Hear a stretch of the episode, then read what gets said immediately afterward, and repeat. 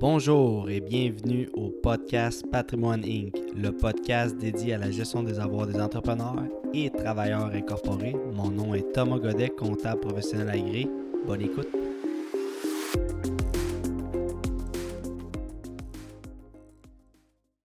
Petite mise en garde, tout ce qui aura été dit dans le podcast ne peut être interprété comme des conseils financiers.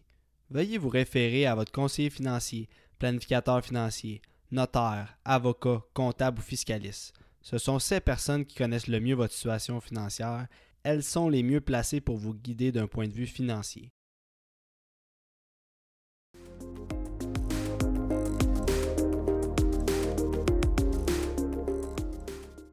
Bonjour et bienvenue à l'épisode 3 de la saison 2 de Patrimoine. Aujourd'hui, on va parler de la fiscalité du cœur. Et ce que je veux dire par là, dans le fond, c'est euh, le don planifié. Donc, il y a plusieurs façons de redonner. Ça peut être de redonner via une compagnie, de redonner via euh, ben, à, titre, personnel, un particulier, dans le fond, qui, donne via sa déclaration d'impôt à un organisme enregistré. En tout cas, il y a plusieurs possibilités de le faire. Ça peut être via un véhicule d'assurance. Euh, ça peut être aussi également via des actions, via le testament. Donc, on va parler de ça justement avec une personne qui est quand même assez ferrée dans le domaine. Elle se nomme Catherine Huard, qui est conseillère principale en philanthropie chez Maurice. Donc, sans plus tarder, dans le fond, je vous laisse aux soins de moi et Catherine. Bon podcast. Segment Sujet du jour. Alors, euh, bonjour et bienvenue à l'épisode numéro 3 de la saison 2 de Patrimoine Inc. Aujourd'hui, je suis quand même assez excité. On va parler de dons planifiés et je suis en compagnie de Catherine Nuard. Euh, bonjour Catherine. Bonjour Thomas. Merci de m'avoir invité à parler de ce sujet. Merci de, venir au podcast Patrimoine Inc. Pour les gens qui ne te connaissent euh, pas, je te laisse le temps de te présenter. Tu travailles à quel endroit et qu'est-ce que tu fais au day-to-day durant tes journées? Oui, alors ben, je travaille pour Maurice Alliance Créative, Maurice M-O-R-I-S, euh, donc qui est une firme qui accompagne euh, les organisations, les fondations dans leur développement philanthropique et partenarial. En fait, euh, on accompagne les organisations qui veulent développer leur financement privé particulièrement, parce qu'évidemment, c'est une demande croissante euh, pour obtenir des subventions aussi du gouvernement. Donc, le gouvernement demande de plus en plus aux organisations d'avoir également du financement privé. Alors, euh, voilà. Donc, on aide les fondations, les organisations de toute envergure, hein, les, petites, les moyennes ou les plus grandes, euh, à se diversifier dans leurs sources de financement beaucoup par le financement privé. Donc, on parle euh, des dons ici, des dons soit des individus ou des dons corporatifs, mais on va parler également euh, beaucoup de euh, commandites. On est aussi spécialisé pour faire l'évaluation de valeur, par exemple, des commandites et développer des outils pour qu'ils soient en mesure d'aller demander, de voir au niveau des partenariats, et euh, pour que ce ben soit autant avantageux du côté des entreprises que des organismes.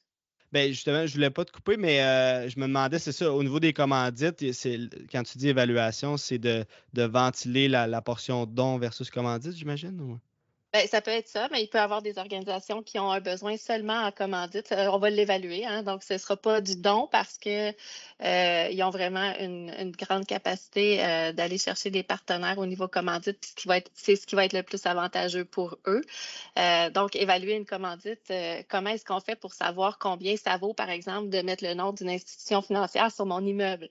Alors, il faut savoir comment ça vaut. Donc, pour ça, il faut évaluer plein de critères avec euh, des données qu'on développe depuis longtemps chez Maurice euh, euh, pour être en mesure de les aider puis de les soutenir là-dedans, puis aussi le plan de visibilité. Donc, pour faire court de la commandite, contrairement à du don, par exemple, la commandite, c'est un achat de publicité en quelque part. Donc, l'entreprise va dire, ben, je te verse une commandite de 5 000 alors, l'organisation va dire, ben, je vais te donner de la visibilité pour 5 000 Si on parle d'un don corporatif, alors l'entreprise va dire, je te fais un don corpo. Je ne suis pas supposée de demander de la visibilité pour mon don corpo. C'est un don. Rien à retour, excepté le reçu de charité, bien sûr, et le programme de reconnaissance qui vient avec, là, souvent, là, qui est quand même euh, un, petit peu de visibilité, mais ce n'est pas c'est pas pour justement. C'est secondaire. Là. Oui, c'est, c'est pas pour faire rayonner l'entreprise, pour qu'elle aille chercher des, une, clientèle. C'est pour euh, peut-être démontrer justement euh, son niveau d'implication euh, dans la, communauté, pour soutenir les organismes de bienfaisance. C'est un autre niveau. Super. Puis, tu as parlé justement, tu ben, as parlé du don, tout ça. la première question qui me vient en tête, c'est bon, mais ben, il y a des dons, il y a des dons planifiés. C'est quoi la différence? Entre ces deux, euh, ces deux types de dons-là? Oui, donc euh, souvent quand euh, vous allez aller sur un site, vous allez voir justement, hein, il y a différents types de dons. Alors, le don unique, le don mensuel.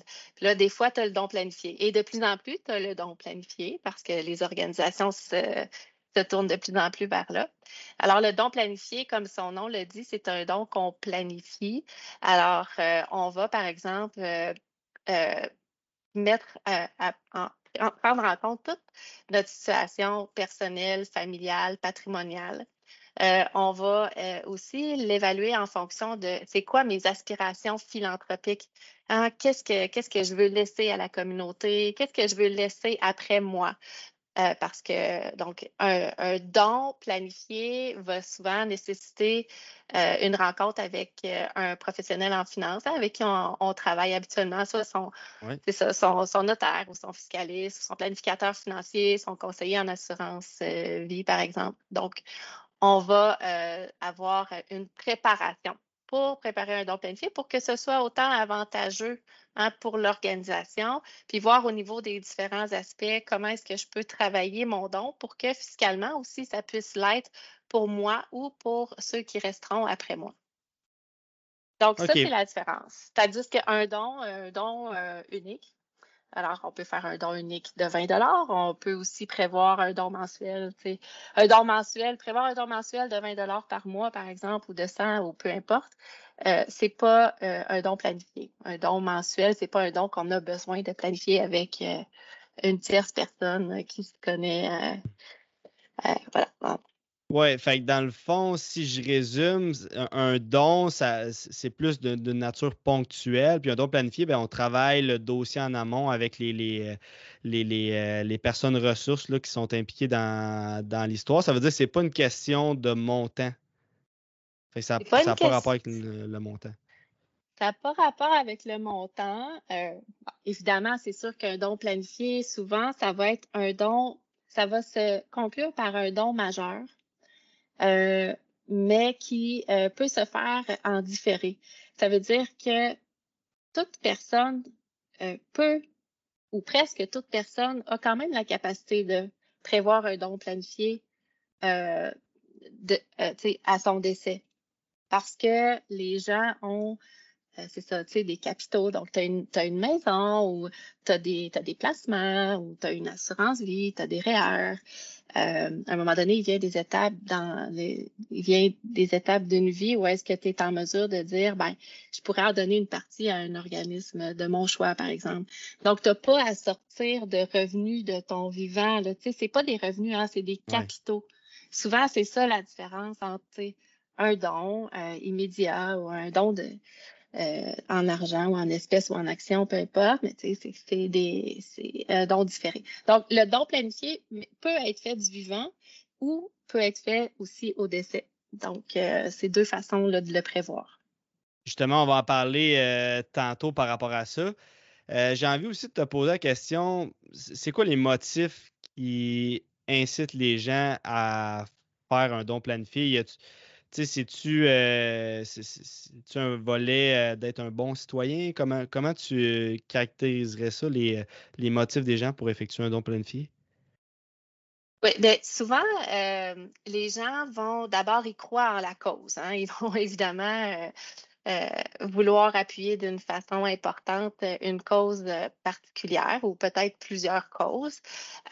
C'est des gens qui vont peut-être aussi avoir eu un historique euh, avec, euh, avec cette organisation-là. Donc, ils vont avoir en quelque sorte reçu l'aide euh, d'une organisation, soit ah, quelqu'un qui s'est fait soigner en chimiothérapie dans, une, dans un hôpital, ils vont vouloir redonner à l'hôpital, soit une une personne qui s'est fait aider parce qu'à un moment donné, dans sa vie, elle a eu recours à un panier alimentaire parce que ça ne fonctionnait plus, ben, peut-être qu'elle va vouloir reconnaître hein, ça aussi. Euh, ou encore qu'elle a connu quelqu'un qui a eu besoin de ces services-là. Euh, maison de soins palliatifs, par exemple, les personnes qui décèdent, on voit à quel point c'est, mon Dieu, combien aidant c'est pour tout le monde de pouvoir euh, euh, être accompagné là quand tu es rendu à cette phase-là de ta vie. Alors, ça a eu un impact, donc les gens veulent aider, mais aider d'une façon encore plus soutenue, plus considérable. Euh, pourquoi les gens vont vouloir prévoir un don planifié? Euh, des fois, c'est parce qu'ils ont un, surplus d'argent. Ils en ont beaucoup, puis c'est une question fiscale, mais c'est beaucoup plus une question de cœur d'abord et avant tout. c'est aussi pour c'est ça. Euh, il y en a qui vont euh, vouloir faire un don planifié parce qu'ils n'ont personne d'autre à qui léguer. Fait qu'on va parler tantôt. Euh, donc, ils n'ont personne à qui léguer, puis ben, ils se tournent vers les organismes parce que les organismes apportent un soutien social très important dans nos communautés, puis ils en sont bien conscients. Puis je pense que c'est important de rappeler aux auditeurs que de faire un don ne veut pas dire je vais collecter plus en impôts que ce que, euh, que, ce que j'ai donné. Tu sais, le but mmh. du don, ça le dit, c'est de donner. Là. Fait que si tu donnes à la base, puis tu t'attends pas nécessairement à recevoir, plus. Après ça, on peut travailler avec la fiscalité pour rendre le don optimal, mais à la base, je pense que tu l'avais dit hors don, mais c'est un, don, ça vient du cœur. Tu en as parlé un peu tantôt. Je pense que c'est ça qu'il faut, euh, faut retenir aussi. Il faut qu'il y ait un, désir d'avoir un. De, contribuer à un développement d'un organisme ou euh, contribuer au développement de la communauté aussi. Effectivement. Un don, c'est un don. Il faut, vouloir donner. C'est tellement. C'est dans le mot, hein? c'est directement un don, c'est un don. On ne fait pas d'argent en faisant un don. Ce n'est pas, pas du tout l'objectif on peut justement réduire le coût de notre don euh, avec la fiscalité, mais un don, ça devrait, ça, te coûte quelque chose. tu donnes un montant à un organisme. Oui, puis euh, bon, tu as parlé des, différentes causes là, tantôt euh, auxquelles on pouvait donner là, si on était atteint de, par exemple, un cancer, puis l'hôpital, par exemple, nous a, vraiment accompagnés, puis il y avait des super services. Là, je pense au CHU de saint je pense que c'est Sainte-Justine. Euh, c'est un CHU? Mm. Euh, Québec, il y a l'hôpital, euh, ben, il y a la Fondation Sainte-Justine. Ah oui, oui, c'est ça, je me, je me trompe. Là. l'hôpital, il, y en a, il y en a tellement, il y en a beaucoup. Oui, c'est ça, mais, mais je veux dire, comment qu'on fait pour, pour choisir sa cause? y a-tu y a-tu un modus operandi ou comment, comment tu vois ça ou comment que les, les gens euh, déterminent que bon, ils vont donner à tel, euh, à tel organisme plutôt qu'à un autre? C'est très personnel à chacun. Par contre, on sait que la proximité avec la cause, ça va quand même être euh, le, facteur le plus important. ensuite, peut-être des fois, les, gens peuvent se dire, ben, je sais pas à qui je prends un don planifié, mais si je regarde dans le temps, moi, ça fait, je sais pas, 20 ans que je donne à une fondation euh, pour pas nommer à Leucan, ben, ça veut dire qu'en quelque sorte, je suis satisfaite, sinon j'aurais arrêté mon don. Euh, bon, peu importe à qui euh, vous donnez déjà, c'est peut-être d'aller approfondir cette organisation-là. aller voir le conseil d'administration, aller sur le site web, voyez qu'est-ce qu'ils font, lisez les rapports annuels, informez-vous. Euh, les gens qui sont à la fondation vont être très contents de vous répondre, vont, vous allez être bien accueillis euh, pour pouvoir avoir des réponses à vos questions. Qu'est-ce que vous allez faire de mon don euh, par testament, moi, quand je vais décéder, par exemple, si je vous place dans mon, dans mon testament. alors, c'est de poser les, les questions. Comment est-ce que je vais être reconnue? Si la reconnaissance est importante, où que vous n'en voulez pas. Donc, vous voulez avoir l'assurance que l'organisation va respecter votre choix. Euh, et souvent, ben, les organisations le savent, puis ils le font de plus en plus vraiment, c'est qu'ils démontrent l'impact de leurs dons sur leurs bénéficiaires. Donc, voici, on a, on a pu euh, guérir euh, tant d'enfants cette année à Saint-Justine grâce à euh, cette, machine-là qui, qui, qui, a été exceptionnelle puis qui a fait la différence dans la vie de nombreuses familles hein, avec des statistiques. les gens, euh, les organisations sont, sont, capables de témoigner de ce qu'ils font avec les dons. Et puis, ce que je vous dirais, c'est allez-y avec euh, qu'est-ce qui, qu'est-ce qui vous touche, euh, qu'est-ce qui, qu'est-ce qui vient pour vous vibrer au niveau du cœur. Hein? C'est, c'est là. Et, et c'est de dire, quand je vais faire mon don planifié, quand je vais sortir de chez mon notaire ou de chez mon fiscaliste là, après avoir arrangé tout ça, comment je me sens? Si vous sentez que ça va pas trop bien, là, en dedans, il y a quelque chose qui cloche, ben, retournez faire des devoirs. Si vous vous sentez heureux, que vous êtes content, que vous avez l'impression d'avoir fait le geste que vous vouliez faire, ben voilà, vous aurez choisi le bon organisme. Fait qu'ayez pas peur d'aller à la rencontre de ces organismes-là. Oui, puis tu l'as très bien dit tantôt, un rapport annuel, ça ment pas aussi. Tu sais, de, de feuilleter ça, de voir les, les, les accomplissements, de voir la, la ventilation entre qu'est-ce qui est une source, euh, de où proviennent leur argent. C'est-tu des dons? C'est-tu euh, de, des activités de financement qu'ils font, classiques de golf, etc. Fait en tout cas, il y, a, plein de, possibilités de voir si euh, vos sommes sont, sont allouées de la bonne façon. Je pense qu'un rapport annuel, ça parle beaucoup aussi pour, ben pour savoir oui, ça. Oui, puis pour faire du pouce là-dessus, je dirais, ayez pas peur de, demander les états financiers. Hein? Euh, les organismes peuvent vous les transmettre, leur état financier. Vous voulez savoir où est-ce que. Parce que c'est un investissement hein, aussi, en quelque sorte. Puis, pour avoir été beaucoup en relation avec les donateurs euh, en don planifié, je leur dis toujours, c'est vous faites ce geste-là de nous mettre dans votre euh, testament, mais en quelque sorte, euh, vous faites partie de notre famille, on fait partie de la vôtre. On, on, reçoit une partie de votre patrimoine, c'est ce que vous avez construit toute votre vie. C'est super important.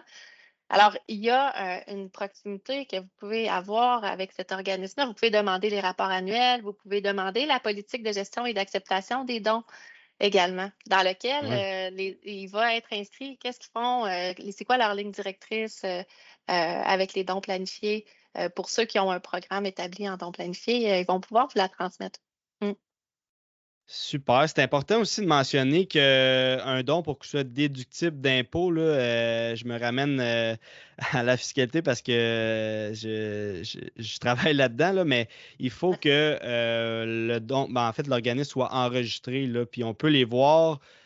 sur l'Agence du revenu du Canada, il y a la liste des organismes enregistrés. donc, votre comptable, en fin, ben, en fin d'année, quand il va vous demander les documents, ben, il va vous demander un reçu d'impôt avec un numéro d'enregistrement pour pouvoir euh, déduire le don. C'est important de, le noter. Maintenant, si on bascule vers, euh, bon, on a parlé des dons planifiés, mais c'est quoi les, options qui s'offrent à nous, les avantages et inconvénients? Euh, comment on devrait donner? puis j'aimerais ça que tu fasses du push justement là-dessus. Je pense qu'il y a trois possibilités de donner. Ah, il y en a beaucoup plus que ça, mais ah euh, euh, sinon, on pourrait passer plusieurs heures ensemble. Euh, je, vais, je vais parler des trois les plus fréquents, hein, ceux qui, qui, sont les plus fréquents en don planifié, les types de véhicules de don planifié que, que les gens connaissent le plus. je pense que je vais vous parler du don par testament, je vais vous parler du don d'assurance vie, puis je vais également vous parler du don d'action. Et peut-être qu'on pourra aussi plonger un petit peu dans euh, la création de fonds de dotation. Là, oui. C'est ça. Fait qu'allons-y avec le premier, le, don par testament. Qu'est-ce que, qu'est-ce que ça mange en hiver? Qu'est-ce que ça mange en hiver? Alors, ça, euh, c'est, plutôt simple. Lorsque vous faites euh, votre testament, vous pouvez nommer une cause bénéficiaire. Vous pouvez nommer vous pouvez dire, par exemple, je lègue un pourcentage à euh, la fondation euh, de mon choix, euh, ce qui est un, un leg en, pourcentage. Ensuite, vous pouvez dire que vous allez faire un leg avec un montant fixe. Ça, c'est un leg particulier. si vous voulez que ce soit 5 000, vous voulez que ce soit 1 000, vous voulez que ce soit 500, vous pouvez aussi le noter. Ensuite, vous pouvez dire, je vais faire un leg universel. Alors, je vais donner comme 100% de mes avoirs à, la fondation, euh, ma fondation Chouchou. Pour les euh, gens qui sont seuls, par exemple, ça pourrait être une, option à préconiser. C'est souvent ça qui est préconisé. Euh, c'est souvent ces gens-là, évidemment, qui vont nommer un leg universel. il y a aussi le leg conditionnel. Donc, au décès, au, décès juste de ma conjointe, par exemple, ça sera là. Souvent, c'est un, couple qui va faire euh, son testament dans le, dans le même ordre d'idées. Euh, au décès du deuxième, à ce moment-là, c'est versé à la fondation qu'ils ont choisie. Euh, le legs résiduaire permet, lui, en pourcentage, euh, parce que souvent, les gens disent mais je ne sais pas combien il va me rester à ma succession quand je vais décéder. Euh, donc, euh, je, vais mettre un pourcentage. Et le pourcentage duquel on parle beaucoup en ce moment, c'est 1% Vous voyez, ce n'est pas, pas énorme dans un, dans un patrimoine. dire que je vais verser 1% à une cause de mon choix, ça a sa place, même si j'ai des enfants, même si je ne sais pas combien il va me rester. Et ça peut vraiment beaucoup aider euh, une fondation. Ce sont des dons qui font une très grande différence. Parce que si tout le monde faisait ça au volume, c'est fou l'argent qui serait donné à des organismes. C'est un peu comme au Costco, je veux dire, ils n'ont pas une grosse marge, mais au volume qu'ils font, ils réussissent à avoir euh, des, euh, des, montants substantiels au fil des ah, ans. Oui, oui, oui, c'est vraiment incroyable. On parle de, beaucoup de milliards au Canada. Là, si tout le monde faisait un don dans son testament avec euh, une partie, on parle d'énormément d'argent qui pourrait être reversé dans les causes euh, de bienfaisance euh, à travers le Canada.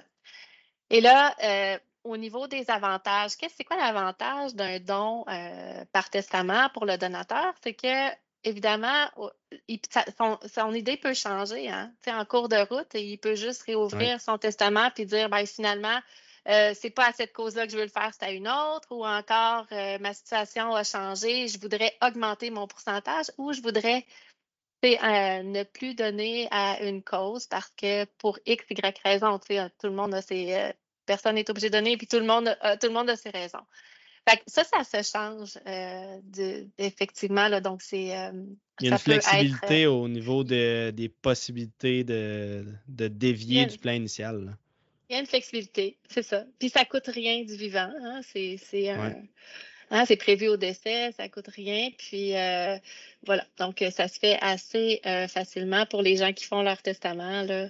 Euh, bien sûr, parce qu'on sait que c'est pas tout le monde qui font des testaments. Je pense que c'est 50% hein, des, gens qui font peut-être un peu moins.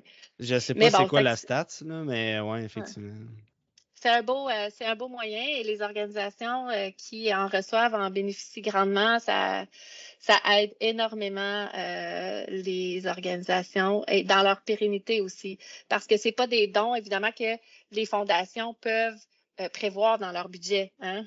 Donc ça arrive à un moment donné, comme c'est un cadeau en quelque part.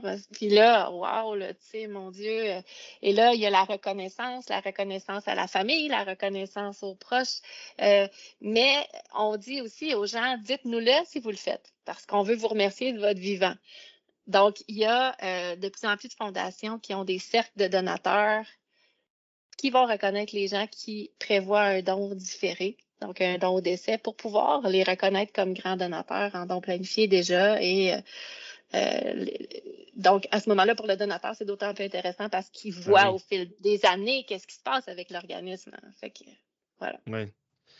Oui, puis euh, maintenant, si on parle d'un don qui est un petit peu plus méconnu, le don d'assurance vie. Oui. ça ressemble à quoi? Ben, c'est quoi la définition de ce don-là? Puis c'est quoi les avantages, les inconvénients euh, par rapport à ce type de don-là? Oui, donc euh, le don euh, par assurance vie, là, il y, a, il y a trois types de dons par assurance vie qu'on peut faire. et ça, c'est vraiment avantageux pour les personnes qui sont en santé, non-fumeurs, évidemment, hein, euh, et euh, dans un âge, tu sais, 50, 60 ans, 40, ben 40, 50, 60, c'est très intéressant parce que ta prime va être moins dispendieuse. Euh, qu'est-ce que ça fait? Ça permet de faire un don majeur, de, d'avoir, de faire un don majeur alors que tu n'as pas nécessairement la capacité d'en faire un. on peut parler déjà, par exemple, d'un don que je vais prendre vraiment, en fait, je vais prendre une police d'assurance vie vraiment aux fins de don. Alors, je vais aller voir mon courtier, je dis, je veux faire un don par assurance vie. Ça, c'est la première. Je vais vous en parler. Donc, euh, celle-là euh, permet, comme je te dis, de faire un don majeur substantiel. Et à chaque prime que tu vas payer annuellement. Par exemple, j'ai ma prime, elle est de 5 000 annuel. Je vais recevoir un reçu de charité pour ce 5 000 $-là, ce qui, en bout de ligne, va me coûter 2 500 au lieu de 5 000 de mes poches parce que mon crédit euh, d'impôt par rapport à ma, charité va venir, euh, va venir me faire sauver de l'impôt euh, annuellement. Ça, c'est quand on pose ce volet-là, excuse-moi de couper, ça veut dire on met preneur l'organisme, ça veut dire il est titulaire du, contrat d'assurance, puis on le met aussi bénéficiaire. C'est ça que je comprends? Toujours. Oui. En fait, l'organisation, en fait, là, vous allez voir votre courtier, vous prenez la police en votre nom.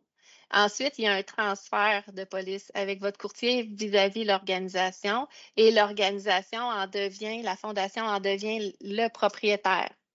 OK. Puisqu'elle est propriétaire, euh, donc, elle va pouvoir vous émettre des reçus de charité annuellement pour les primes que vous allez payer parce que ce n'est pas révocable. C'est irrévocable. Elle est assurée de recevoir le capital d'essai. Euh, donc, euh, elle peut dire, ben, OK, c'est reconnu comme un don. À ce moment-là, la, prime annuelle est reconnue comme un don. Ça va?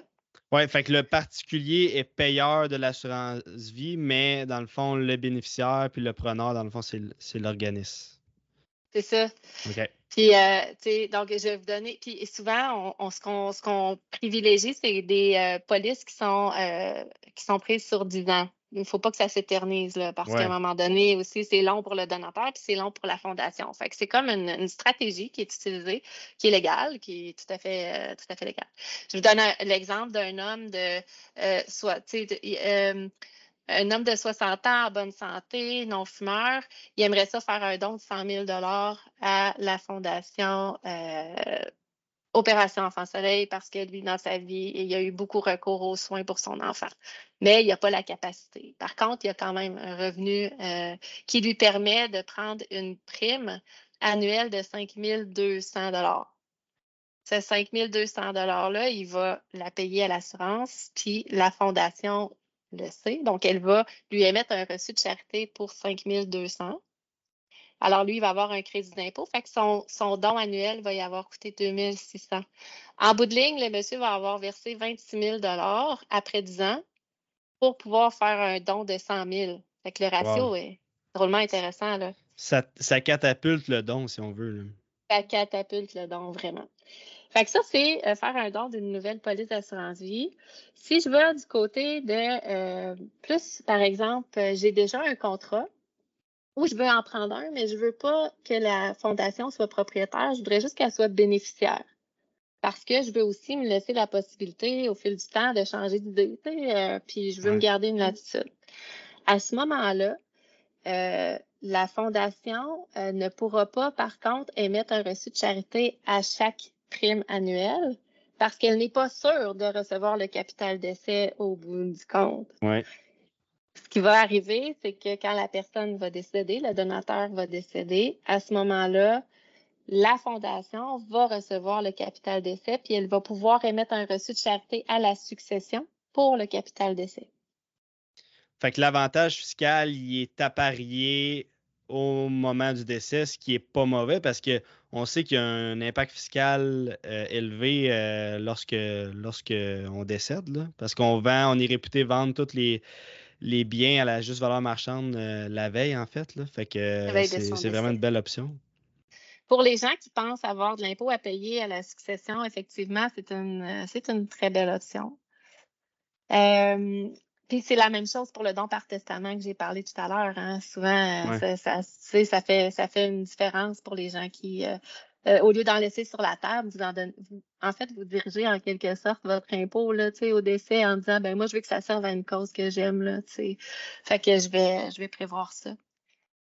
Hum, l'autre, euh, si tu veux que je, peux aller sur l'autre euh, type de troisième et le dernier pour la police d'assurance vie, c'est par exemple quelqu'un qui a un contrat, qui a une police puis qui est tanné de la payer là, parce que, tu sais, en quelque part, il l'avait pris, euh, le monsieur l'avait pris pour sa conjointe, puis sa conjointe ben, est décédée. Euh, et euh, bon, ses enfants en ont pas besoin, ils vont très bien. Puis lui, il paye des primes tout le temps. Il est tanné. qu'est-ce qu'il peut faire?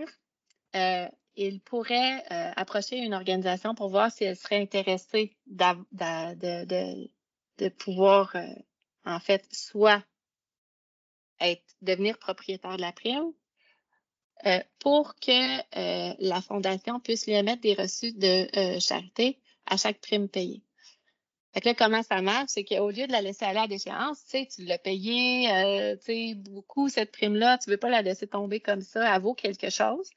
Alors, tu peux aller voir un actuaire qui va évaluer la juste valeur marchande de ta police et euh, faire affaire avec une fondation qui accepte justement de euh, prendre la police en tant que propriétaire. Et pour ça, il va t'émettre un reçu de charité pour la juste valeur marchande de la police parce que ça là, c'est un bien qui a une valeur.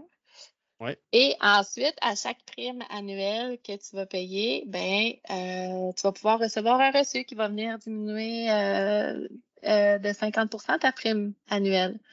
en plus de l'avoir sauvée, tu vas aider une cause. Là, elle va servir à quelque chose, ta prime. que, tu reviens à mettre du sens dans, dans, cette prime-là pour toi. Puis j'imagine que pour ce type d'option-là, euh, c'est pour les gens qui veulent faire affaire avec des organismes qui sont, qui sont rodés dans, excuse-moi le sens du terme, mais euh, qui, sont habitués de faire affaire avec ça, puis qui sont habitués de transférer des polices au nom de l'organisme parce que euh, des fois, les, primes sont assez, sont assez élevées. Là. Ça ne peut pas être un, vraiment un petit organisme que là, il, est obligé de, payer les, prochaines primes euh, à des, à des gros montants annuels euh, à ce moment-là.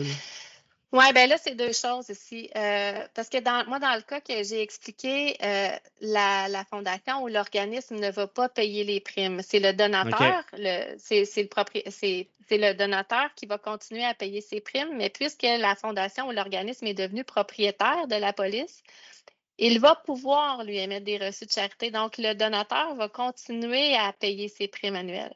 OK. Dans, l'option que tu dis là, c'est sûr que cette option-là, elle est moins, c'est moins encouragée parce que, ben, mais ça ne veut pas dire qu'on ne, ça veut pas dire de ne pas l'essayer. Euh, si vous en êtes là, c'est que euh, le propriétaire de la police est vraiment tanné de la payer, puis il ne veut plus pantoute la payer. Hein, le donnant, Fait que là, il dit Moi, je suis tanné, c'est sûr que je, la laisse tomber ou prenez-la. Alors, à ce moment-là, l'évaluation de l'actuaire va permettre à l'organisme d'évaluer puis d'analyser le risque, à savoir est-ce qu'on la prend et on la paye à la place du donateur? Parce qu'on sait qu'en bout de ligne, ça va nous être, euh, ça va nous être utile. Et là, ça dépend. Là, c'est une décision de la gouvernance. C'est une décision. C'est là où est-ce qu'on parle aussi de d'avoir une bonne gouvernance, de, puis d'aller voir les bonnes personnes, parce que souvent, euh, les organismes, dans, euh, les gens dans les organismes, ils vont beaucoup se référer à des professionnels en finance. Hein, il faut, hein, ils sont accompagnés. alors, il n'y a pas de décision comme ça qui est prise sur le fly, là, évidemment.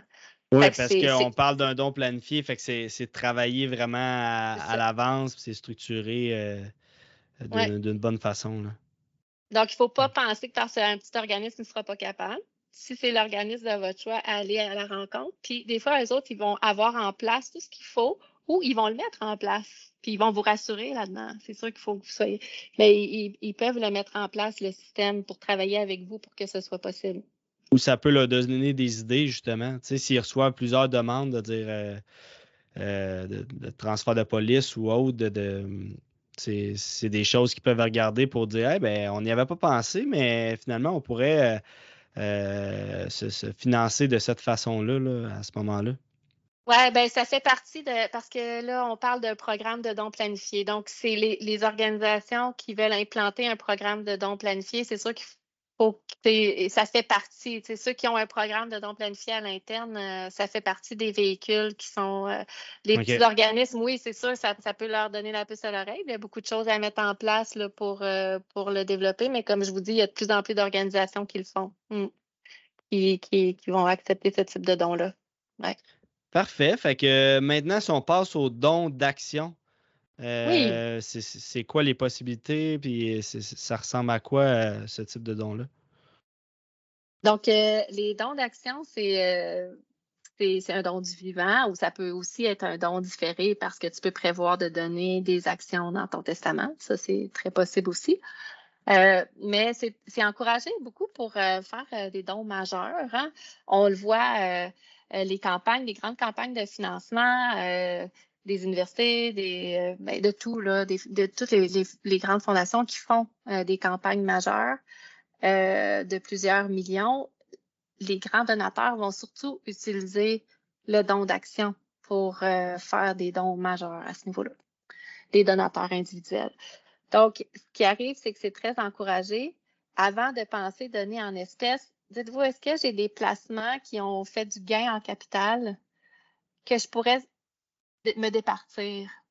Parce que si je les vends, je vais payer de l'impôt sur le gain en capital pour avoir mon argent. C'est correct. Si tu veux les vendre pour avoir ton cash, évidemment, tu vas payer de l'impôt, mais bon, ça va. Par contre, ça peut être une très belle option d'utiliser euh, des actions cotées en bourse qui ont pris un gain en capital pour faire un don majeur. À ce moment-là, il faut les transférer à l'organisation. Il ne faut pas les vendre puis donner l'argent. Vous n'aurez pas les avantages fiscaux qui viennent avec. Il faut faire un transfert d'actions à euh, la fondation. Et euh, ça, vous travaillez ça avec votre courtier puis avec les gens à l'interne de la fondation. Vous allez donc euh, ne pas payer d'impôt sur le gain en capital qui est habituellement imposé à 50% Et en plus, vous allez avoir un reçu de charité pour la juste valeur, la juste valeur marchande de la police reçue dans le courant de la journée. Euh, de l'action, tu, veux dire? De l'action reçue. Oui. OK. Oui. Fait que tu as deux, as deux avantages fiscaux au niveau du don d'action. Puis, euh, fait que ça peut être, par exemple, quelqu'un donne des actions de Tesla, ils ont pris énormément de valeur. C'est important, j'imagine, de, mentionner que euh, c'est pour des comptes qui sont hors REER, hors CELI, euh, hors CELIAP, hors REA, parce que le gain dans ces régimes-là est, euh, déjà à la base non imposable. Fait que c'est dans des comptes non enregistrés, soit de compagnie ou un placement non enregistré que vous détenez personnellement. Là, ça peut être une, une super belle option. Là. Euh, puis, puis si, euh, si c'est des, euh, des, actions qui sont dans une compagnie, dans une Inc., ben là, 100% du gain capital qui est exonéré peut être porté au compte de dividendes en capital. En français, mm-hmm. ce que ça veut dire, c'est que, dans le fond, le gain capital, la totalité du gain capital va pouvoir vous être versé libre d'impôt, dans le fond, à l'actionnaire. Donc, c'est vraiment c'est vraiment une belle possibilité pour les gens qui ont des compagnies de gestion, qui ont un surplus du vivant, qui, euh, pensent à leur stratégie pour donner à des organismes. En tout cas, ça peut être vraiment des, belles, options pour des actions qui ont, pris euh, de la valeur. Puis même, euh, c'est pas obligé d'être une action, hein. ça peut être un fonds d'investissement, ça peut être une, part, une part d'un certain fonds. Oui, effectivement. Ça peut être ça. Euh, c'est ce qu'il faut, c'est que c'est que vous en fassiez part à l'organisation, puis euh, le transfert euh, s'organise de courtier avec les courtiers, puis avec votre courtier, puis ça se fait très bien. Mmh. Mais c'est vraiment intéressant comme formule pour faire un don majeur. Ben oui, parce que les, avantages sont doubles, comme tu l'as si bien expliqué. super. Mm-hmm. Fait que pour les trois types d'options, on en a parlé. Euh, on en a parlé. Je pense qu'il y avait, euh, il y avait aussi le fonds de dotation que tu voulais parler. Oui, je voudrais, euh, je voudrais parler du fonds de dotation parce que ça peut être une très belle, une très belle façon de développer sa philanthropie pour une personne ou encore une famille, un couple. En fait, le fonds de dotation, souvent, euh, ben, il est offert dans les grandes fondations. Il est aussi offert dans les fondations communautaires. Euh, par exemple, à Québec, hein, nous, on est à ben, moi, je suis à Québec, mais pas toi. Euh, donc, il y, en a quand même dans 15 régions. il y en a 15, je crois, là, c'est autour de 15 fondations communautaires au Québec, puis plus de 200 au Canada. Alors, l'idée de faire de créer un fonds de dotation, euh, c'est de pouvoir pérenniser sa, euh, générosité en quelque sorte. Et si je vais créer un fonds de dotation dans une fondation communautaire, je vais investir une partie euh, de un montant, un montant quand même assez significatif au moment de la création du fonds. c'est ça dépend des politique des différentes fondations, mais habituellement, c'est autour de 10 000 Donc, je vais mettre 10 000 dans mon fonds qui est reconnu comme un, don. Donc, automatiquement, je vais avoir un reçu de charité euh, de 10 000 que je vais pouvoir déduire de mes impôts. Ça, fait que ça va me revenir à peu près à 5 000. Et à chaque année, ou peu importe, quand ça va m'adonner dans ma vie, je vais pouvoir nourrir mon fonds.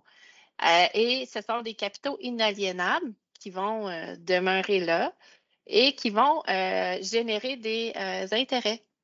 Puis, plus que je vais faire croître mon capital inaliénable, plus je vais faire croître mon fonds, plus que les, la portion que je vais pouvoir distribuer annuellement à des organismes de charité vont être grands Hein, c'est comme, euh, c'est ça, c'est un fonds hein, finalement. Euh, au lieu de créer une fondation privée, parce que ça demande beaucoup d'administration, beaucoup de gestion, d'avoir sa, fondation privée, ça peut être une belle option euh, de créer un fonds de dotation. Et le fonds de dotation, je peux, je peux vouloir honorer ma famille, honorer un être cher. alors toi, par exemple, tu pourrais créer le fonds Thomas Godet ou le fonds Famille Godet. tous tes proches et tout le monde qui veut encourager le fonds Thomas Godet peuvent aller mettre euh, des dons dans ce fonds-là pour t'aider à le faire croître parce qu'ils savent que toi, ce que tu veux, euh, c'est de soutenir, euh, je ne sais pas moi, la, la, santé, la santé des aînés, par exemple, puis l'accessibilité au logement, exemple. Donc, tu vas dire, moi, euh, c'est ça ma cause. Fait qu'à chaque année, tu vas avoir, tu vas cibler des organismes qui ont cet objectif-là, tu vas pouvoir remettre euh, des sous à ces organismes-là. Et ben, si tu le prends à perpétuité, ça, ça, tu peux le prendre à perpétuité. Ça veut dire que quand tu vas décéder, ben, ton fonds Thomas Godet va encore exister, puis il va continuer à donner. Tu, sais. tu vas donner au-delà de ton vivant, tu vas poursuivre euh, ta générosité. Fait que, euh, il y a des très belles histoires là-dedans. Euh, par exemple, il y a un, monsieur qui avait dit à ses enfants Moi, je vais créer un fonds de dotation en notre nom familial, mais à condition que vous contribuez. Il y avait euh, quatre enfants. donc, les enfants ont dit OK, on y va. Fait qu'ils ont mis des sous. à chaque année, toute la famille mettait de l'argent dans ce fonds-là. Puis, euh, à un moment donné, ben, le, monsieur est devenu grand-père et l'éducation philanthropique dans la famille s'est fait par là. Hein? Parce qu'à chaque année, il allait distribuer la somme qu'il pouvait distribuer à un organisme, il allait les visiter, il allait leur donner le chèque, euh, puis euh, il voyait l'impact de leurs dons. Fait que ça a commencé que les petits-enfants, quand il y avait de l'argent de poche, ben, à Noël, là, ils mettaient tout ça dans un bas de laine tous les petits-enfants contribuaient au fonds de dotation aussi, fait qu'ils allaient distribuer à chaque année dans l'organisme aussi de leur choix. Fait que pour eux, écoute, c'est bien que la philanthropie a tout un sens hein, à leur jeune âge. Fait que c'est une belle façon de, pouvoir faire de la philanthropie. Mais c'est des belles valeurs aussi à, inculquer à, des, euh, à des jeunes comme ça. C'est vraiment chapeau. Euh, s'il y a mm. possibilité de, de, redonner comme ça, puis d'impliquer euh, toutes les générations futures, c'est vraiment, c'est vraiment parfait. Oui, on a tellement besoin de ça. Hein. On voit nos organismes, ils font des miracles. Puis honnêtement, c'est ça, le gouvernement, à un moment donné, il y a aussi il y a certaines limites, là, mais, mais c'est aussi un devoir de citoyenneté de, de mettre la main à la pâte pour qu'on ait un social plus fort, puis pour qu'on puisse euh, essayer justement de ne pas laisser des gens de côté parce qu'il y a tellement de problématiques et euh, il y a tellement de gens qui ont besoin d'aide. Donc, si on peut, euh, que ce soit un petit don, hein, on parle de don planifié, mais ça peut être euh, un 20 euh, par année ou un 20 par mois. Euh, ça peut faire toute une, ça peut faire une différence là, au nombre de dons reçus pour une organisation. Faut pas le, faut pas le, sous-estimer. Il n'y a pas de petits dons. ah, c'est bon, ça, super. Puis je voulais peut-être finir sur une touche de fiscalité là, pour parler que justement, il y a des limites là, au niveau de, des dons. Là, par exemple, au niveau fédéral, pour que la limite au niveau du don, c'est ça se limite à 75% du revenu net. Au niveau provincial, c'est 100% du revenu net. Donc, on ne peut pas faire un, gros don, mais en, contrepartie, ce qui est possibilité de faire ben, quand je dis on ne peut pas faire un gros don, c'est qu'il ne peut pas être appliqué dans une année euh, ponctuelle si, si, on n'a pas le revenu adéquat pour le faire. Mais par exemple, par contre, on peut le reporter l'avantage fiscal futur pendant cinq ans au maximum. Fait que la déduction fiscale peut être appliquée là, pendant, pendant cinq ans à ce moment-là. Puis à noter aussi au décès, euh, c'est 100% du revenu net au fédéral ou au provincial qui peut. Euh, ben, en fait, on peut faire un don jusqu'à la concurrence de 100% du revenu net. Donc, euh, c'est des, des, petites particularités là, qui, sont, qui sont importantes à savoir. fait que, en terminant. Ah, excuse-moi. Juste au niveau du décès aussi, tu peux reporter également de deux ans avant le décès. Le, si, ah ouais, OK. Tu peux réouvrir. tu peux réouvrir. Amender la, déclaration d'impôt? Oui, pour aller chercher plus pour. Euh, oui, effectivement, tu peux faire ça. Donc, oui, euh, c'est très intéressant. Bon, fait on voit que c'est n'est euh, pas la fiscalité qui nous limite aussi dans, le don, parce qu'il y, y, a vraiment une flexibilité qui est, qui est possible à ce niveau-là. Euh, en terminant, ben merci, euh, merci Catherine pour euh, tes conseils. N'hésitez pas aussi à, faire appel à Catherine si jamais vous avez un, besoin de redonner à la communauté. Là, je pense que c'est la personne toute désignée pour, pour vous aider, pour vous accompagner dans, vos projets. Merci Catherine pour ton temps, puis à bientôt. Merci à toi. À bientôt. Et voilà, c'est déjà tout pour aujourd'hui. Merci d'avoir écouté le podcast Patrimoine Si vous avez des commentaires, suggestions, questions, n'hésitez pas à écrire au courriel dans la description de l'épisode. Ici Thomas Godet, au plaisir de vous revoir au prochain épisode. À bientôt!